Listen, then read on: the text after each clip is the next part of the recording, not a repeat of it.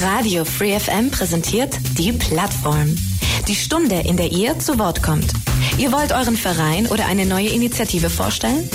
Ein spezielles Thema soll mehr Aufmerksamkeit bekommen? Dann seid ihr hier richtig. Montag bis Donnerstag von 4 bis 5 und am Sonntag in der Wiederholung ab 12. Interessiert? Mails unter plattform at freefm.de oder Ulm 938 6284. Willkommen zur Plattform Radio Free FM heute Nachmittag. Auch heute mit einer Sendung, obwohl das Wetter nicht so toll ist draußen, aber wir senden und wir machen natürlich auch spannendes Programm. Mein Name ist Michael Trost und heute Nachmittag in der Plattform geht es um die letzte Generation, die letzte Generation Ulm. Die Gruppe ist bei mir heute Nachmittag vertreten mit drei Gästen, zwei Mädels und eine Junge. Sitzen wir hier im Studio gegenüber und wir sagen einfach mal ganz kurz, wer da ist. Fange ich einfach mal, wir machen Ladies first, glaube ich, ne? Ist glaube ich ein bisschen fairer. Also insofern, du sitzt zwar links, meist arbeite dann von links nach rechts, aber ich mache mal Ladies first und fange einfach auf der rechten Seite mit der Sophia an. Die Sophia Zach ist da. Sophia, herzlich willkommen. Danke, ja. Oh, warte, dein Mikro, sorry, jetzt ist dein Mikro oben. Sehr gut. Okay, ja, ähm, ich bin Sophia, ich bin 21 Jahre Machen wir alt. gleich, sag nur kurz, wer da ist und dann machen wir kurz Vorstellrunde. Einfach nur kurz, dass man mal wer, ähm, den Namen gehört hat. Dann ist da die Sarah Lobenhofer. Sarah, ebenso herzlich willkommen. Hi. Und außerdem ist da der Johannes Meyer, auch die herzlich willkommen. Johannes, Hallo, ich freue mich hier zu sein. ihr seid drei ja, Vertreter von der letzten Generation hier in Ulm. Und wie viele ihr seid, was ihr macht und so weiter, wollen wir heute eine Stunde in der Plattform ein bisschen ausführlicher sprechen. Wir haben schon gerade begonnen, das heißt, da war schon Sarah, äh, Sophia gerade auf dem Weg, kurze Vorstellrunde zu machen. Sa äh, Sophia, jetzt darfst du. Machen eine kurze Vorstellrunde, Reihe um, dass jeder ein kurzes ja, Statement oder eine kurze Info zu sich gibt, damit die Hörer auch wissen, wer ist denn die Sophia, wer ist die Sarah, wer ist denn der Johannes. Alles, was ihr denkt, was die Hörer so vorab zu euch wissen sollten. Gut, dann jetzt. Ich bin Sophia und bin 21 Jahre. Ich bin seit Oktober 2022 bei der letzten Generation bei der Gruppe hier in Ulm. Ähm, ich studiere Mathematik, aber mache eigentlich hauptsächlich Klimaaktivismus und war auch schon bei circa 50 Protesten ähm, ja, mit dabei. Mhm. Ja, ich bin Sarah, ich bin 22, ähm, bin auch hier in der Ulmer Gruppe mit aktiv, noch bei längst nicht so vielen Protesten wie Sophia, auch wenn ich schon quasi bei einer der ersten Straßenblockaden ähm, damals im Februar 2022 dabei war, aber ich Genau, ich habe mich nicht an ganz so vielen Protesten beteiligt, sondern mache viel auch so Öffentlichkeitsarbeit und Vernetzungsarbeit auf vielen Ulm und auf Bundesebene, genau. Ja, hallo, ich bin der Johannes, bin 22 Jahre alt. Ähm, ich studiere Elektro- und Informationstechnik auf einer Hochschule. Ähm, und ich bin seit April ungefähr bei der letzten Generation dabei. Ähm, und war bei circa zehn Protesten bis jetzt dabei, aber auch bei anderen ja, Vernetzungsarbeiten oder sowas immer wieder. Ich muss mich noch ein bisschen finden. ja. Ja. Also man sieht schon, ihr seid sehr aktiv, sehr fleißig auf der Straße wahrscheinlich, auch im wahrsten Sinne des Wortes.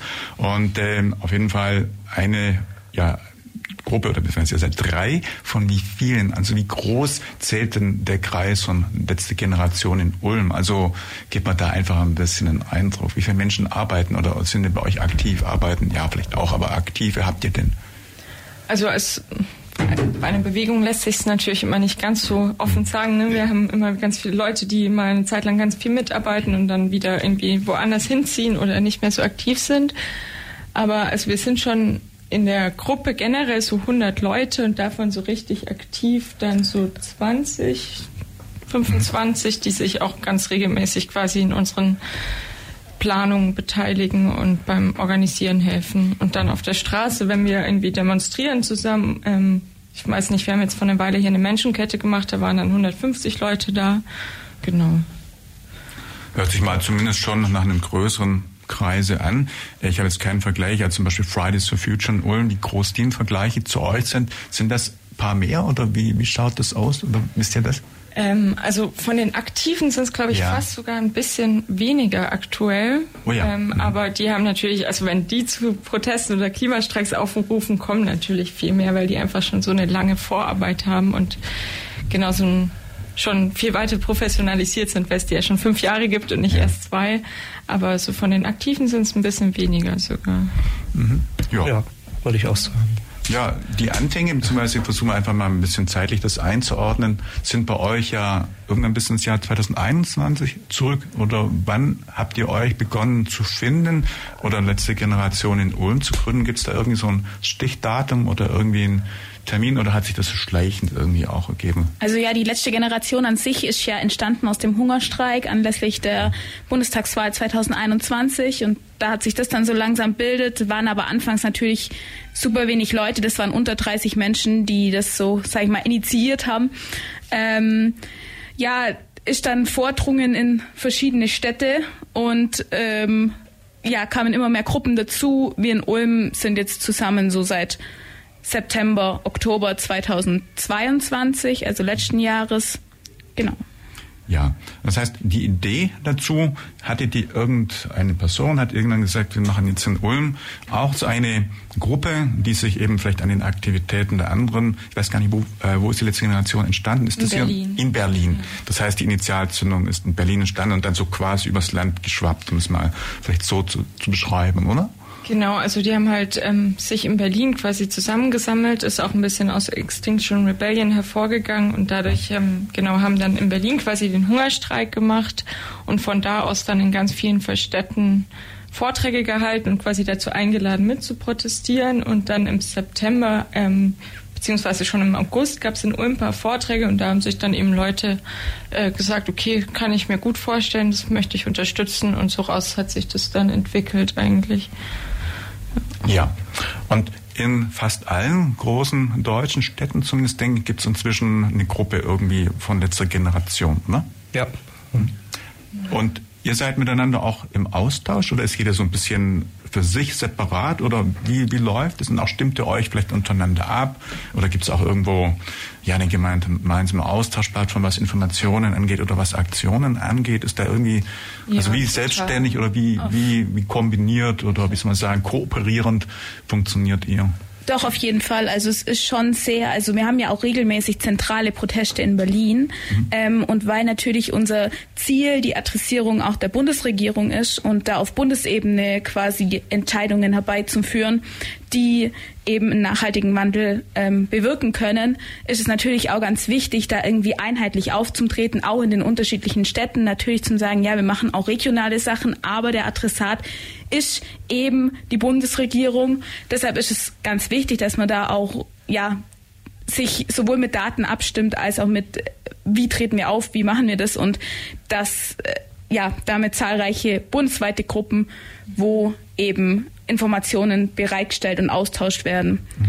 Genau, also wir haben auch jede Woche quasi so Diskussionscalls, wo wir uns dann in online zusammenfinden und austauschen und davon gibt es dann eben bundesweit auch verschiedene AGs, die bundesweit agieren und dann auch die lokalen Gruppen eben, wo es dann darum geht, äh, Leute auch in den Städten einzuladen, auch regional zu protestieren und dann fahren wir aber auch ganz oft zusammen in andere Städte, wo wir jetzt sagen, okay, jetzt protestieren wir alle zusammen in Berlin oder Sophia war jetzt auch bei den Protesten in Bayern dabei, die wir jetzt auch zur Landtagswahl quasi gemacht haben. Genau. Ja. Ähm, das, ihr habt äh, Extinction Rebellion angesprochen. Ist das, da habt ihr gesagt, ist das auch ein bisschen daraus entstanden, also ein bisschen eine extreme Form, würde mal sagen, des Klimawiderstands äh, oder des äh, Aufzeigens von Defiziten. Ist das, gibt's die auch noch oder ist das irgendwie alles in der letzten Generation aufgegangen oder ist das auch noch mal eine separate Gruppe?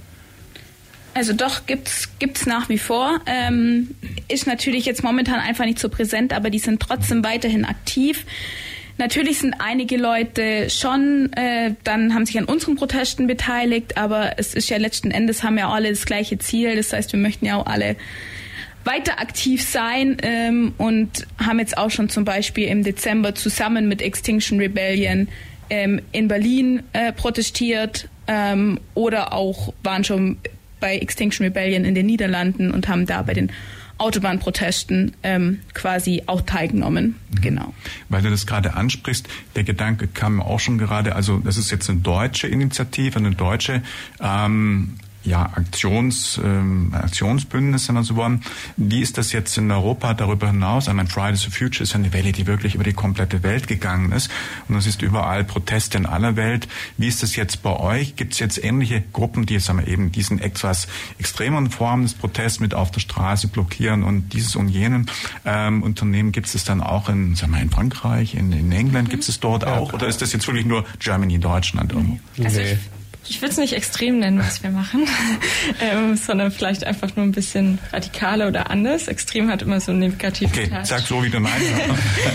wir meinen schon das Gleiche, denke ja, ich. Ja, aber genau, okay. es gibt, wir sind auch quasi in einem internationalen Netzwerk. Ja, ja, voll. Also zum Beispiel in England gibt es Just Stop Oil oder ja. äh, noch, also fast europaweit in fast allen Ländern gibt es ähnliche Gruppen wie wir. In äh, ja, Österreich gibt es auch die letzte Generation. Zehn weitere Länder. Zehn weitere Länder, ja.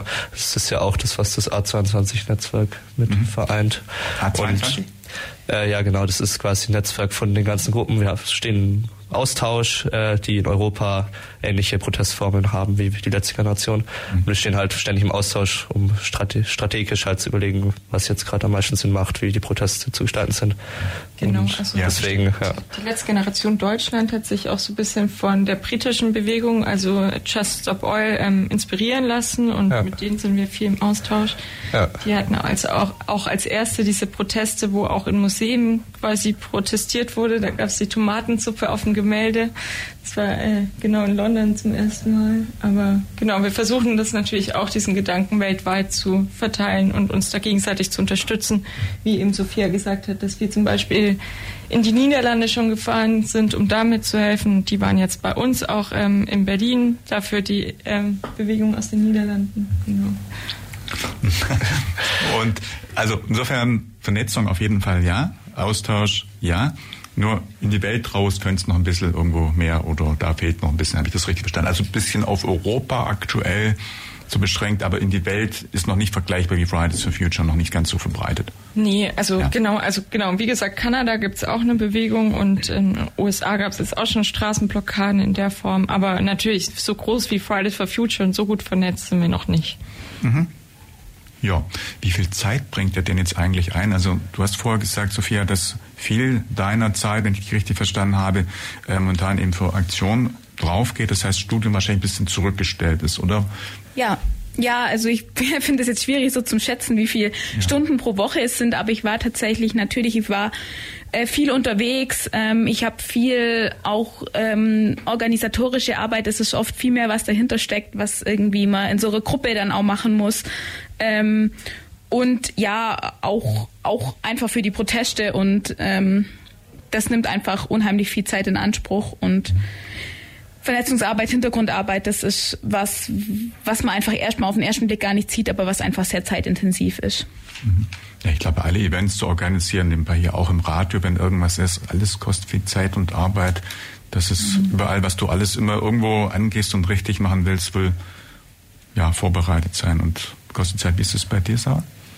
Ja, also ich mache längst nicht so viel noch zeitlich wie Sophia, beziehungsweise ja. Sophia war jetzt halt ähm, auch Vollzeit quasi in Protesten. Das heißt, in in der Phase in Bayern, da seid ihr ja quasi jeden Tag wirklich auf die Straße gegangen, habt jeden Tag blockiert. Das heißt, das ist dann wirklich 24-7 quasi Protest. Aber bei mir ist es schon auch so, dass ich jetzt im letzten Jahr mein Studium ziemlich zurückgestellt habe.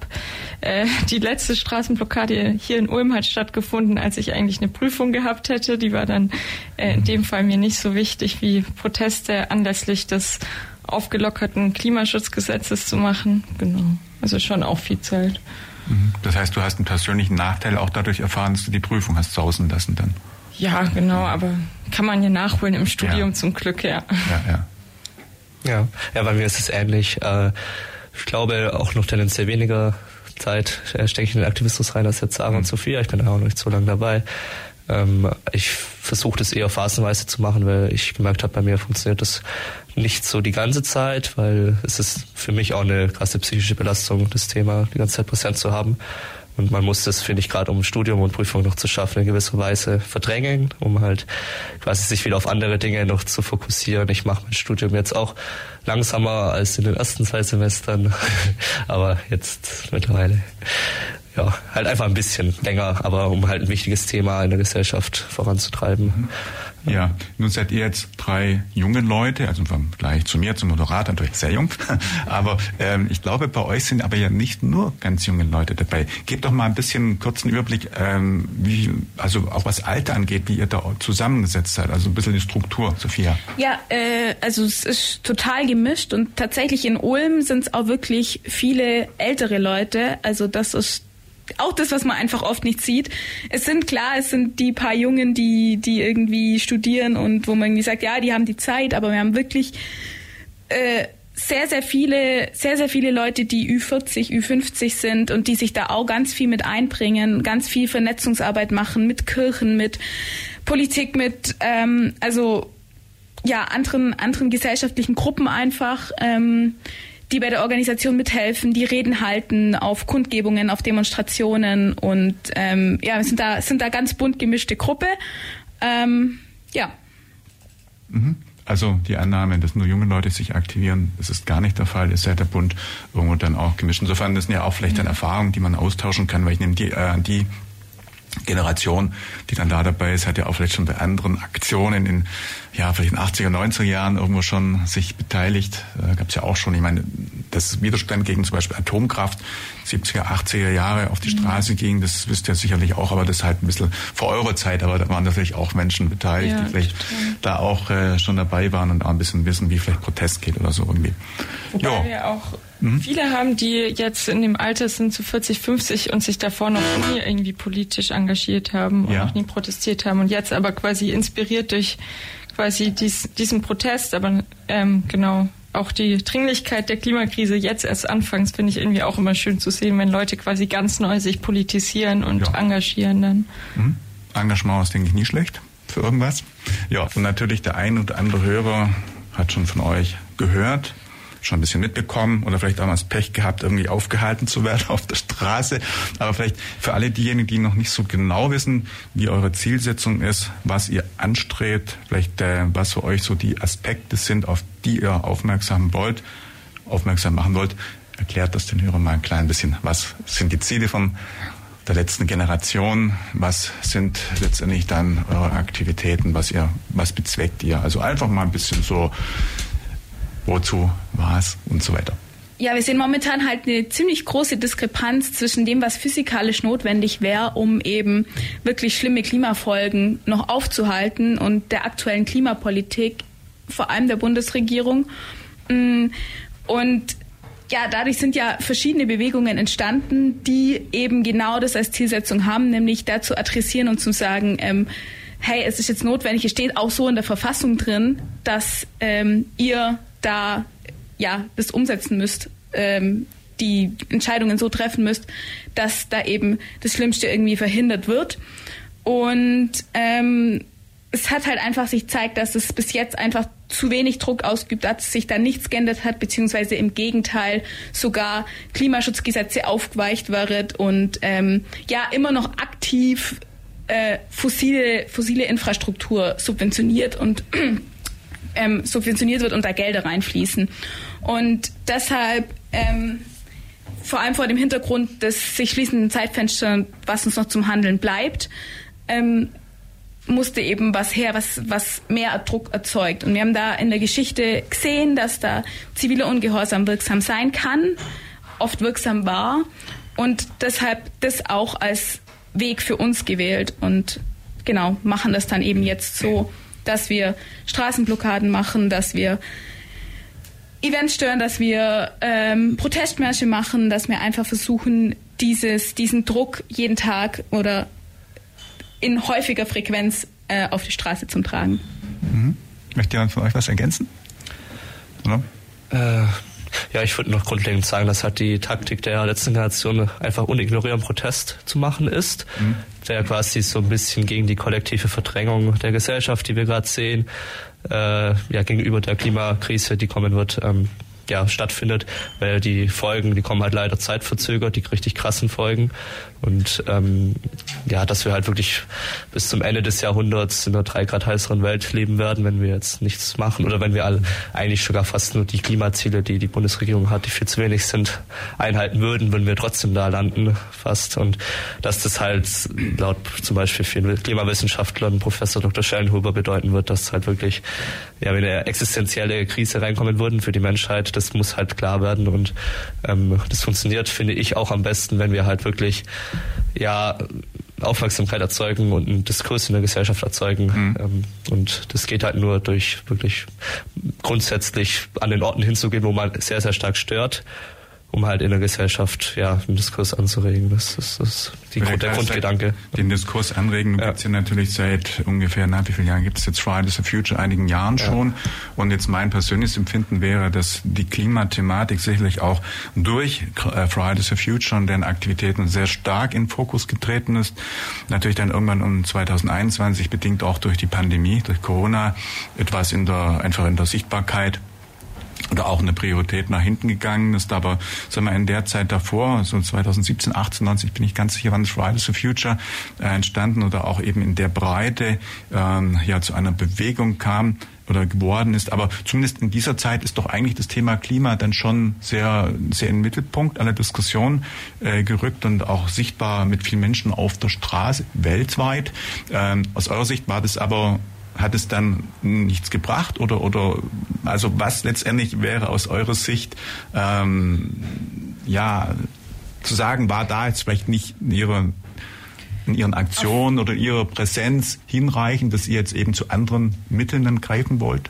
Nee, also auf keinen Fall wollen wir sagen, das hätte nichts gebracht. Das ist ja. ganz klar und das hat äh, jeder beobachtet, dass das auch ähm, ja das Thema einfach in die Medien gebracht hat, das Thema auf den Tisch gebracht hat und da eine viel größere Sensibilität auch dafür geschaffen hat. Gleichzeitig war es einfach zu beobachten, trotzdem, dass wirklich massenhaft Leute wöchentlich demonstriert haben, kommt am Ende als Ergebnis raus ein verfassungsfeindliches Klimaschutzgesetz. Also das ist ja ähm, bestätigt Verstößes gegen die Verfassung ähm, in der eben steht, dass, das wissen wir ja, also Artikel 20a, der eben sagt, der Staat muss äh, für künftige Generationen die Lebensgrundlagen erhalten. Und da sieht man eben, dass da bis jetzt deutlich zu wenig passiert. Es ist einfach, die Physik gibt gewisse Sachen vor ähm, und da hat man einfach keinen Spielraum. Und da wären andere Maßnahmen nötig als das, was die Bundesregierung ergreift. Und am Ende ist es nicht eine Frage von, ja, man hat halt ein bisschen was gemacht und das war doch okay und man hat sich doch bemüht, sondern man muss sich einfach daran orientieren, was nötig ist. Und es ist eben möglich, das noch zu schaffen. Aber dafür sind, ähm, ja, ich sag mal, mehr Maßnahmen und einfach nötig. Und genau. Hm bei Fridays for Future war es halt noch, noch leichter für Politik und Gesellschaft zu sagen, ja, ihr habt ja recht, aber quasi so eine folgenlose Zustimmung zu machen, sozusagen, ihr habt recht, aber es hat nicht die Maßnahmen ähm, dann zum Hervorschein gebracht, die eigentlich nötig sind. Und wir sagen jetzt quasi, okay, wir haben, also Fridays for Future war 2019 mit 1,4 Millionen Menschen auf der Straße mhm. und jetzt sind, sind wir immer noch nicht auf dem 1,5 Grad Pfad. Wir brechen sogar die 2 Grad Grenze. Ähm, und deswegen sagen wir jetzt, okay, es, wir müssen irgendwie was anderes machen. Ne? Wir müssen protestieren, wo es, wo es mehr stört, wo man nicht so gut vorbeigucken kann. Und ähm, ja, wir, wir versuchen einfach alle möglichen Protestformen. Also es ist jetzt ja auch nicht so, dass wir nur Straßenblockaden machen, sondern wir versuchen dann eben auch Klimastreiks natürlich mit zu organisieren oder mit zu unterstützen. Wir versuchen in Museen zu gehen. Äh, Sophia war schon äh, am Privatchats unterwegs und hat die angesprüht. Also genau, wir haben die ganze, versuchen einfach die ganze Palette auszuschöpfen. Mhm. Nee, bei Frage. Die Farbe ist ja ziemlich ähnlich als in unser Studio hier, oder? Wie kommt ihr gerade auf diese Orangefarbe? Ist die gerade für euch hip oder macht, hat die irgendwie Symbolik? Also zumindest unser Radio hat die gleichen Farben wie ihr das. Fast, äh, ja. ja. also die hat schon eine gewisse Symbolik. Das äh, Orange ist so eine Warnfarbe und wir ja. wollen halt quasi den Feueralarm symbolisieren, dass jetzt gerade Maßnahmen notwendig sind und äh, wenn wir die halt nicht machen, dann riskieren wir ja, sehr, sehr Millionen von Toten und äh, deswegen mhm. ja, ist das gerade notwendig, das zu machen.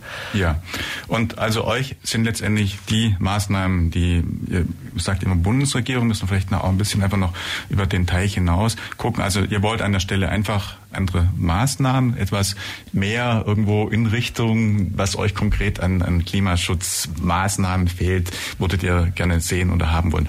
In welche, ich gucke mal gerade, ja doch, reißen wir noch an. Also in welche Richtung, was, wenn ihr zum Beispiel also Vorschläge machen dürftet oder gefragt würdet, was wären jetzt einfach mal ein paar konkrete Dinge, die ihr sofort gerne machen oder umsetzen würdet? Also erstmal muss man sagen, das ist nichts, was wir sagen, ja, das würden wir uns wünschen oder fänden wir toll oder das fordern wir jetzt halt, sondern das ist das, und das kann ich halt immer wieder nur betonen, das ist das, was die physikalische Realität uns vorschreibt zu machen, wenn wir halt das Ruder irgendwie da noch rumreißen wollen oder wenn wir da die Kurve noch kriegen wollen, dann dann gibt es so Sachen wie, also was eine physikalische Vorgabe in dem Zusammenhang ist, ist, dass wir bis 2030 allerspätestens aus den Fossilen raus sein müssen. Und das ist nichts, was wir uns ausdenken oder wo wir sagen, ja, das, das wäre das, das wär jetzt toll, sondern das ist das, was die Wissenschaft vorgibt. Und was auch nicht erst seit gestern bekannt ist, sondern was schon seit Jahrzehnten wird vorausgesagt, was es für Folgen haben wird und was nötig ist, um das nicht zu machen. Und das, da haben wir einfach, also da hat in Deutschland wurde da einfach wahnsinnig viel verschlafen. Und auf der anderen Seite sind Politikerinnen, Politikerinnen und Politiker genau deshalb gewählt, dass sie da eben ähm, ja, passende Gesetze und Maßnahmen dazu beschließen. Das ist nicht unsere Aufgabe, zum sagen, ja, wir ähm, sagen, jetzt macht es so und so und so und ihr müsst es nur noch umsetzen, sondern Sie haben einen Eid auf die Verfassung geschworen. In der Verfassung steht es drin, die müssen die Politik da danach ausrichten. Dann ist es nicht unsere Aufgabe, die Politik zu machen, sondern es ist mehr momentan ein, hey, äh, ihr seid doch unsere Regierung und haltet euch doch bitte an, an, unsere, an unsere Grundrechte. Mhm. Ja, wobei wir aber, genau, also voll, das ist, wir wollen uns jetzt nicht anmaßen, für die Gesellschaft quasi einfach Vorschläge zu machen und ja. dann, ihr müsst es jetzt machen. Ähm, wir haben quasi Vorschläge, die wir machen, die einen sind zu Sofortmaßnahmen, die halt relativ einfach und ähm, sofort Emissionen einsparen könnten. Das ist zum Beispiel das Tempolimit, wo ja auch irgendwie 70 Prozent der Deutschen sagen, ja, können wir voll gerne machen. Auch die Mitglieder des ADACs finden es gut, aber äh, für manche Parteien der Bundesregierung passt es halt nicht so in die Klientelpolitik. Also das ist ja was, es kostet niemanden was, es ist super einfach und es würde Millionen Tonnen CO2 jährlich einsparen und es wird nicht eingeführt. Daran sieht man halt, dass die Maßnahmen also dass die Drastik der Lage nicht richtig eingeschätzt wird. Und dann braucht es halt einen grundlegenderen Wandel aller unserer gesellschaftlichen Bereiche. Also wir dürfen, müssen weg vom Individualverkehr. Wir brauchen eine klimafreundliche Stadt, klimaschädliche Landwirtschaft, ähm, genau und so weiter. Da hm. unterscheiden wir uns, glaube ich, auch gar nicht so von Fridays for Future oder anderen Gruppen. Ja. Gut, ich meine, wir haben es angesprochen, ich glaube in der Wissenschaft, das ist relativ unstrittig, dass genau die Problematik besteht. Da gibt es ja höchstens einen Nuancenunterschied, was Zeitrahmen angeht, was mhm. Handlungsoptionen angeht. Äh, insofern glaube ich, ist das relativ unstrittig.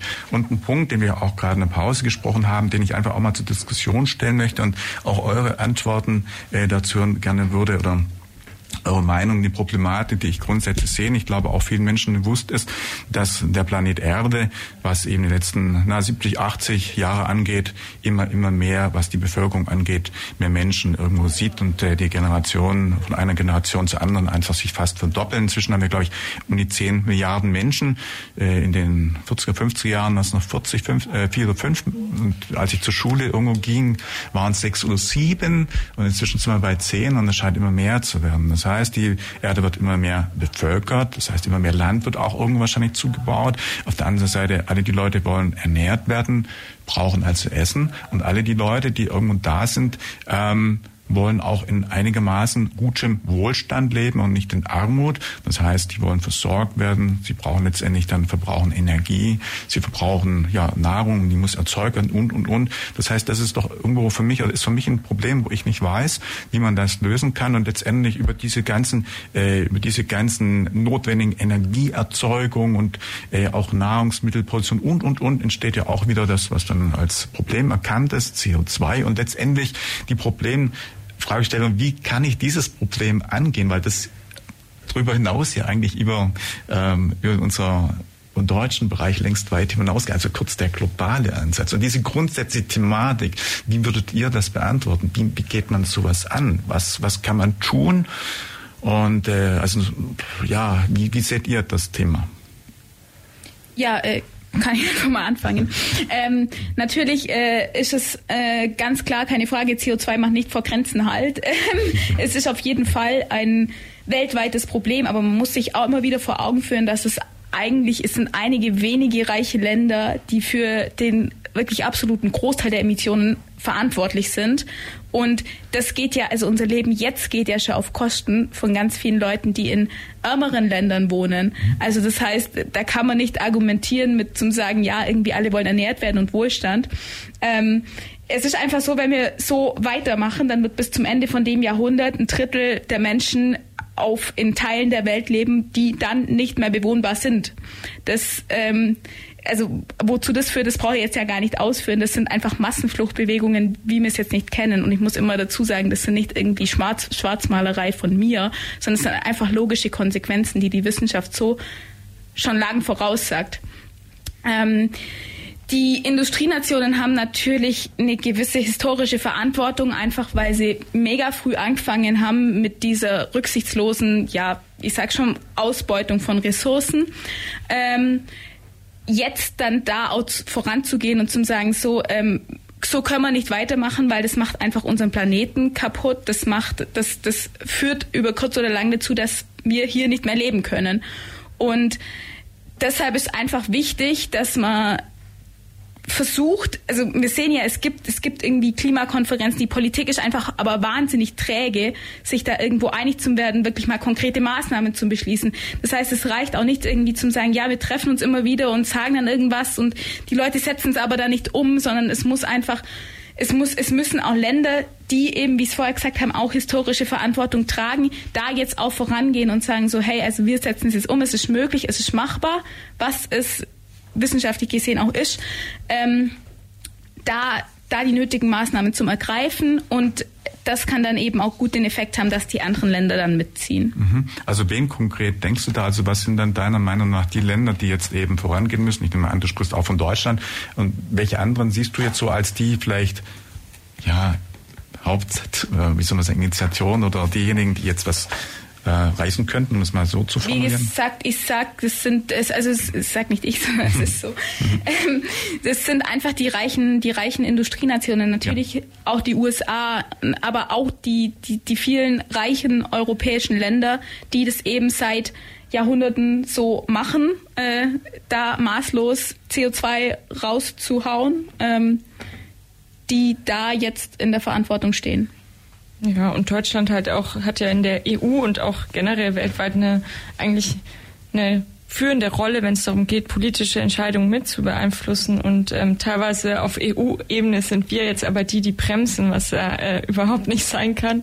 Ähm, es wäre ja viel besser, wenn wir uns halt quasi diese Aufgabe annehmen und zeigen, dass es tatsächlich geht, ähm, Wohlstand zu haben, ohne eine Ausbeutung von anderen zu machen. Ähm, ich glaube, das ist ganz oft so die Angst, dass die Leute haben, dass sie denken, okay, wir müssen alle in Armut leben, um nicht mehr klimafeindlich zu sein. Aber wir haben hier eine massive Verschwendung. Also irgendwie schon allein, wie viel Lebensmittel wir wegschmeißen, äh, irgendwie pro Minute. Eine LKW-Ladung ist ja alles auch wieder Ressourcenverbrauch und wir könnten einfach effizienter ähm, und quasi effektiver wirtschaften und dann wäre das auch äh, möglich, Wohlstand für alle quasi zu generieren. Mhm. Das ist ja die Thematik, die auch immer diskutiert wird. Ähm, das bedeutet Verzicht. Das heißt, wenn alle weniger konsumieren, alle weniger äh, letztendlich Energie verbrauchen, weniger Ressourcen verbrauchen, äh, weniger zum Beispiel auch vielleicht Kleider kaufen, weniger reisen, ist das dann zumutbar? Machen die Menschen es mit? Sehen wir das ein oder sehen es nicht an? Also so die ganzen Dinge, die wir heute so als Wohlstands äh, wie soll man sagen, als Wohlstand gewohnt sind, als Standard zu haben, würde ja dann einfach wahrscheinlich heißen, ja, zurückzuschrauben, um eben genau diesen, diesen, diese Einsparung zu erreichen. Also sprich, ja. Ja, also ich finde das immer ganz schwierig, das Thema, mhm. weil äh, eigentlich müssen wir viel, viel mehr verzichten durch die Klimafolgen und nicht äh, aufgrund dessen, dass wir jetzt durch einen notwendigen Wandel, den jedes Industrieland machen muss, mhm. äh, ja, aufgrund dessen verzichten und das wird in eine voll falsche Debatte immer geschoben, das Thema. Wir leben jetzt auf den Kosten der ärmeren Menschen im globalen Süden schon seit Ewigkeiten. Wir leben aber nicht nur auf den Kosten, sondern auch auf den Kosten der nachfolgenden Generationen. Ja, Allein in Deutschland. Zukunft, voll, ja, auf unsere Zukunft eben auch. Die planetaren Grenzen sind schon jetzt einige überschritten. Äh, wir müssten eigentlich nicht nur, also wir haben jetzt schon zu viel CO2 in der Luft, 420 ppm, wir müssen auf 300 ppm runter, 0,35 Promille bis zum Ende des Jahrhunderts, sonst äh, ist es faktisch zu spät in Deutschland. Wenn jeder so leben würde wie in Deutschland, bräuchten wir drei Erden. Also das zeigt uns eigentlich eindeutig, wir haben Grenzen überschritten äh, und wir müssten jetzt halt mal nicht nur zehn Jahre in die Zukunft schauen, sondern auch mal 50 bis 100 Jahre in die Zukunft schauen. Und ähm, das fehlt in der Diskussion vollkommen. Also wir reden viel zu wenig, wie sehr es uns in Zukunft belasten wird und dass das der eigentliche Wohlstandsverlust ist und nicht jetzt einen Wandel voranzutreiben. Und ja, im Endeffekt geht die Politik in die falsche Richtung. Wir investieren immer noch so viel mehr fossile Subventionen als erneuerbare Subventionen. Und da gibt es ja das Stichwort der so Dekarbonisierung. Also ja. meiner Kenntnis nach ist ja auf diesem Wege schon ich habe irgendwas gehört, 50 Prozent oder so wäre schon erreicht. Äh, müssen wir vielleicht mal drüber diskutieren. Äh, das geht, glaube ich, in dem Sinne weg von fossilen Energien, eben dann hin auch zu regenerativen Energien. Also wird ja schon das eine oder andere gemacht. Allein wenn ich jetzt mal zum Beispiel die, äh, die Windräder anschaue, die allerdings ein bisschen ja, zögerlich irgendwo vielleicht neu entstehen. Oder jetzt auch das Thema mit Photovoltaik wird ja auch das eine oder andere oder auch bei uns in Ulm vorangetrieben. Das heißt, da wird ja schon irgendwas gemacht. Aber aus eurer Sicht ist es noch unzureichend, oder?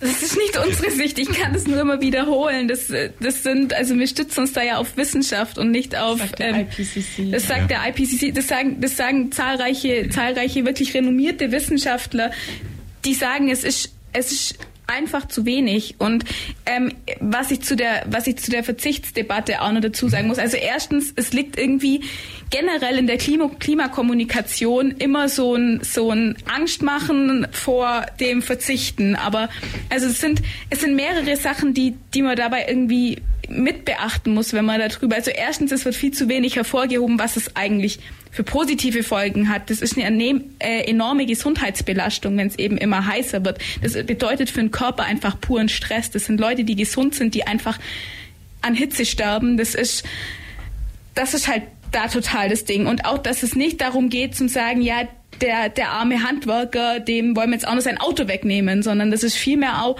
eine, Frage von Gerechtigkeit, weil es gibt einfach wenige sehr, sehr, sehr reiche Menschen, die einfach so maßlos viel CO2 ausstoßen, dass es einfach, dass die einfach schon so einen großen Anteil an dem Gesamt-CO2-Ausstoß haben. Und wenn, wenn die einfach mal, das sind Leute, die Privatjets besitzen, die Yachten besitzen, die fünf Autos besitzen, die zum Spaß irgendwelche einfach, ja, mehrmals im Jahr fliegen, das, das sind einfach Sachen, die kann man sich nicht mehr leisten. Und da von Verzicht zum Sprechen ist, denke ich, schon angebracht. Und es geht nicht darum, dass die Leute zu Hause nicht mehr heizen dürfen und ähm, ihr Auto jetzt gar nicht mehr haben dürfen, sondern das ist, das ist einfach dadurch und durch die, durch, durch die Klimakrise verschärft sich das auch nochmal total, diese Kluft zwischen arm und reich, weil das wird nochmal viel mehr auf, das, auf die Kosten von den, von den ärmeren Menschen gehen. Die werden es nochmal schwerer haben.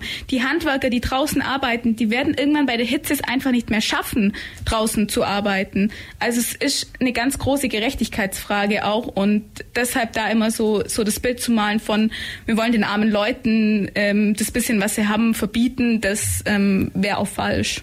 Mhm. Ja, also aus eurer Sicht, ihr wolltet aber jetzt aber nicht konkret irgendwie, ihr habt vorher mal gesagt, Tempolimit wäre auf jeden Fall aus eurer Sicht eine Maßnahme. Äh, andere Themen, die, glaube ich, aus eurem Umfeld angestoßen werden, waren noch der Ausbau des ÖPNV, höre ich, dass man dort, was aber wiederum ja auch wieder ein Anliegen der Politik ist, auch bei uns höre ich in der lokalen Politik sehr gefördert werden soll. Also das wäre bei euch auch ein konkretes Ding, was ihr vorschlagt. Wenn man jetzt euch fragt, was ja. ist jetzt gut, was hilft, was ist schnell vielleicht auch umsetzbar, was ist eine konkrete Maßnahme, also was ist nicht nur mhm. ähm, Luftblase, sondern wo ist was konkret, was wären jetzt die Punkte? Also ÖPNV habe ich verstanden. Sonst noch irgendwie ein Punkt, wo ihr auch sagt, also keine Luxusreisen, so habe ich Sophia jetzt gerade verstanden, unnötigen Reisen, ja, die mit, die nicht sein Zumindest müssen. Keine zum Beispiel Privatjet-Reisen. Das ist ja, ja nochmal, wenn man jetzt als Familie mal in Urlaub fliegt, ist ja auch noch was ganz anderes, als wenn man jedes Wochenende zwischen Sylt und Hamburg rumpendelt. Also ja. genau. Ähm, und ansonsten, was ganz konkret jetzt auch zur Debatte mit der, mit der Haushaltskrise quasi passt, ähm, ist der Abbau der Sub, ähm, fossilen Subventionen eben. Also jetzt wurden natürlich tatsächlich fossile Subventionen versucht abzubauen, aber die betreffen jetzt halt eh wieder die quasi die Landwirte, die schon eh teilweise am Existenzminimum kratzen. Und wir sagen halt, äh, schafft doch lieber die, ähm, das Dieselprivileg zum Beispiel ab, weil das eben vor allem besser verdienende hilft, die es eigentlich gar nicht nötig haben. Und ähm, Auszahlung vom Klimageld ist zum Beispiel auch sowas, wo es nicht sein kann, dass das, was ja eigentlich schon versprochen wurde, nämlich das Klimageld ausgezahlt wird, dass das jetzt immer noch nicht da ist. Und es würde die Leute mal, denen mal zeigen, dass Klimaschutz auch sozial gerecht möglich ist und nicht ähm, einfach immer auf Kosten der Ärmsten sind, die sowieso schon äh, viel weniger verbrauchen als die Reichen. Mhm. Ja, ja, voll. Also da kann ich nur zustimmen. Und ich würde auch gerne nochmal klar machen, dass es halt nicht nur wissenschaftlicher Konsens, Konsens ist, dass wir jetzt einen Wandel brauchen, sondern eigentlich der auch demokratisch entschieden würde über das Pariser Klimaschutzabkommen von fast allen Staaten weltweit. Und äh, ja, dass das aber halt ohne Konsequenzen ist. Also die Staaten machen eigentlich, was sie wollen, vor allem die Industriestaaten und vor allem eben auch die reichen Menschen, die mächtigen Menschen.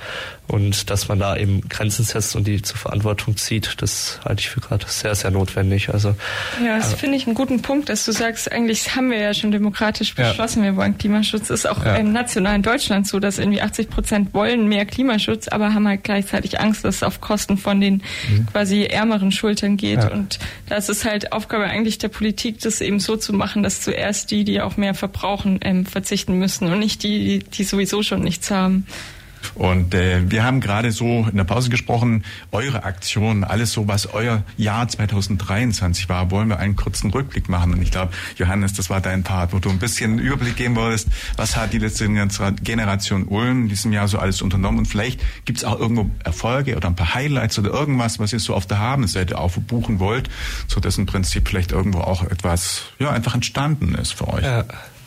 Also ich weiß jetzt den zeitlichen Ablauf nicht mehr ganz genau, aber wir haben zum Beispiel in Ulm eine Blockade gemacht, äh, wo das mit Volker Wissing ausstand, wo er das Gesetz gebrochen hat, das Klimaschutzgesetz, ähm, was kaum medial irgendwie krass aufgenommen wurde und deswegen haben wir da dann eine Blockade gemacht und das angesprochen, dass halt da aktiv das Gesetz gebrochen wird durch zum Beispiel Sektorziel abbauen und so weiter. Weiter ging es dann mit Massenbesetzungen. Und das müssen wir vielleicht kurz erklären. Sektorziel ja. abbauen ja, ist jetzt okay. ein Schlagwort, ja, ja, wo nicht jeder versteht. Kannst du dazu kurz was äh, sagen? ja, genau. Also ähm, im Verkehrs- und Bausektor wurden die ähm, Ziele nicht erreicht, die Klimaschutzziele vom Vor von der Vorgängerregierung, dessen Gesetz, vom Klimaschutzgesetz, was schon eigentlich zu wenig ist, aber okay, würde nicht erreicht und deswegen ähm, ja, war es halt verfassungsfriedrig und wurde abgemahnt. Aber dann äh, hat halt, wurde halt im Bund, äh, oder halt wurde halt versucht, es zu vertuschen, indem man die Sektorziele, Sektorziele einzeln abbaut, also alles gesamt nimmt.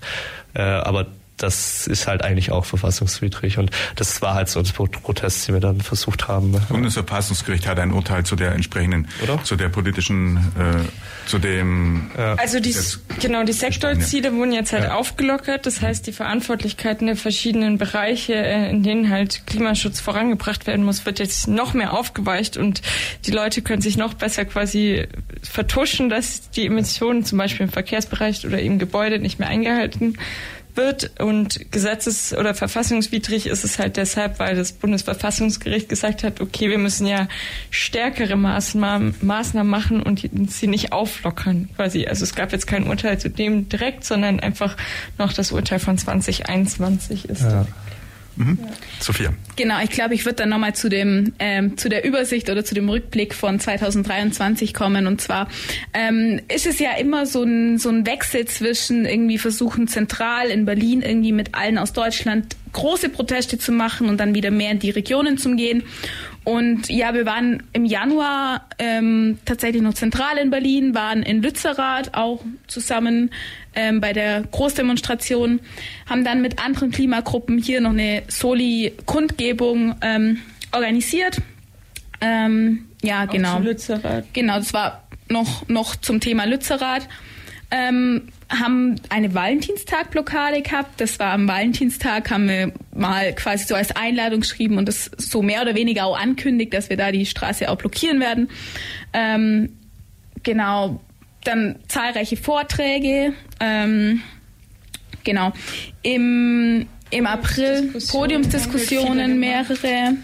Also ich glaube, so im Allgemeinen kann man, also eben die Straßenblockaden sind ja kein Selbstzweck, sondern haben halt immer wieder äh, quasi die Aufmerksamkeit auf die Klimakrise gelenkt. Äh, wir haben damit immer wieder gute Schlagzeilen auch gemacht, wo es dann eben nicht nur um den Protest ging, sondern auch, hey, warum machen die das eigentlich?